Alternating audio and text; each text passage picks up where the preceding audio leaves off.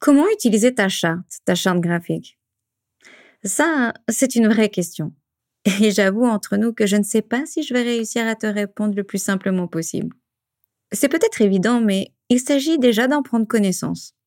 Alors je te propose, avant de toucher à quoi que ce soit, de commencer par ouvrir ce Graal, une sorte de Bible de la communication de ta boîte.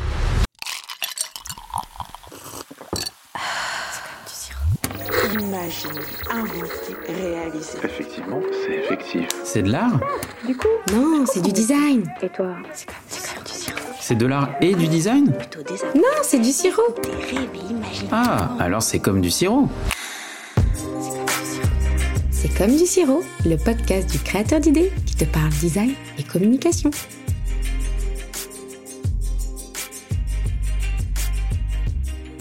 La charte te permet de connaître les applications conseillées et déconseillées concernant l'identité graphique de ta marque et de ton logo. Tu y verras les zones à respecter dans lesquelles aucun élément graphique ou texte ne doit apparaître pour assurer la lisibilité de ton logo. Tu verras aussi les couleurs appréciées, appropriées, les proportions à connaître, mais aussi les backgrounds à privilégier en association avec ton logo et tes différents logotypes. Si tu as un doute dans l'iconographie à utiliser, tu pourras toujours te fier à ta charte graphique, car elle te donnera des informations générales, mais aussi des mises en situation concernant l'identité de ta marque. La charte donne également des indications précieuses, comme les références exactes des couleurs pour tes projets imprimés ou numériques.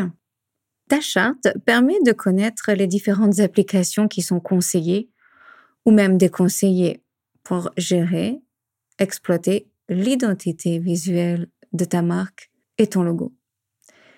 Tu y verras différentes parties, notamment toute une partie sur le logo, ses applications, avec les zones à respecter, ces zones de protection dans lesquelles aucun élément graphique, aucun texte ne doit apparaître pour assurer la lisibilité de ton logo.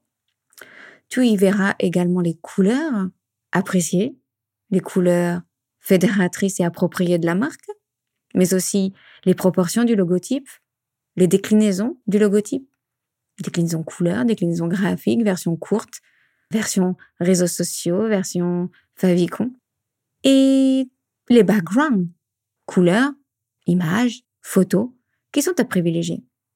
La charte s'utilise de différentes manières. Si tu as un doute, tu dois t'y référer.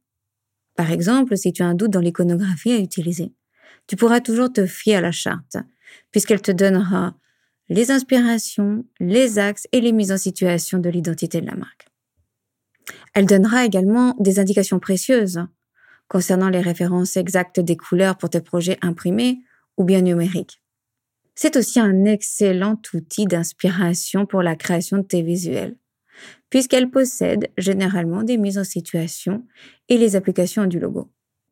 Tu peux donc t'y référer quand tu es en panne d'inspiration ou quand tu as un doute à l'utilisation du logo, par exemple. C'est aussi le document idéal pour calibrer le design de tes visuels. L'emplacement du logo, décider de la couleur, des zones autour du logo, mais aussi des visuels, du style typographique, des différents habillages graphiques. D'ailleurs, si tu es en possession d'un mood ou d'un book tendance, ou encore de modèles prêts à l'emploi, j'ai envie de te dire c'est le combo gagnant, car tu peux absolument tout faire en interne. Si tu es un pro de la communication, je ne vais pas t'apprendre à utiliser la charte. Tu sais faire. Mais si tu n'es pas un professionnel de la communication, je te conseille pour la gestion de l'identité de ton entreprise ou de ta marque plusieurs process. La charte doit pouvoir être accessible en version imprimée et à disposition dans tous les bureaux. Elle doit être aussi accessible dans sa version numérisée, numérique sur chaque poste de travail pour ceux qui gèrent l'identité de ta marque au quotidien. Pourquoi? Parce que la charte, c'est un outil de travail et elle permet de fédérer le design en équipe. D'ailleurs, les typographies présentes dans cette charte permettront de structurer les textes, mais aussi les call to action nécessaires. Les éléments graphiques développés permettront de composer les designs des différents supports de communication de ta marque et de ton entreprise. Chaque élément qui sont détaillés à l'intérieur de cette charte graphique permet de connaître le cadre d'application, le cadre d'utilisation. Cela donne donc un fil conducteur, si tu veux, une sorte euh, de fil sur lequel la création pourra se faire pour la production de ton contenu de marque. Autrement dit, la charte graphique, c'est comme une notice d'utilisation. La première fois, tu lis tout pour avoir un aperçu d'ensemble et aussi pour comprendre le contexte et les applications. Après, tu iras à la page concernée qui répond spécifiquement à ton utilité, à ton besoin et au projet du moment. Sache que ta charte s'utilisera en interne, mais aussi en externe. C'est un outil donc de professionnel à professionnel, un outil indispensable pour la cohérence de l'identité de ta marque.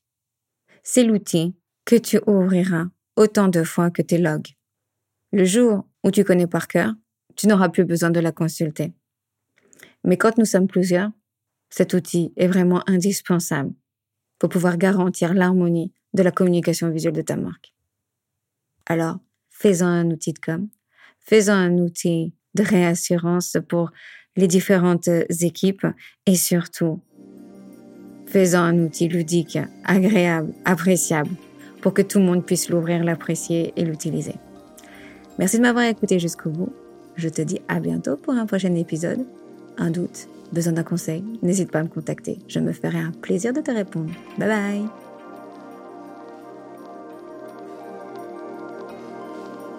J'ai adoré partager cet épisode avec toi. Pour soutenir C'est comme du sirop, fais du bruit sur tes réseaux sociaux et partage l'épisode. Je te donne rendez-vous les deuxième et quatrième vendredis du mois. En attendant, je vais me servir du bon sirop bien frais. À bientôt. Bisous bisous.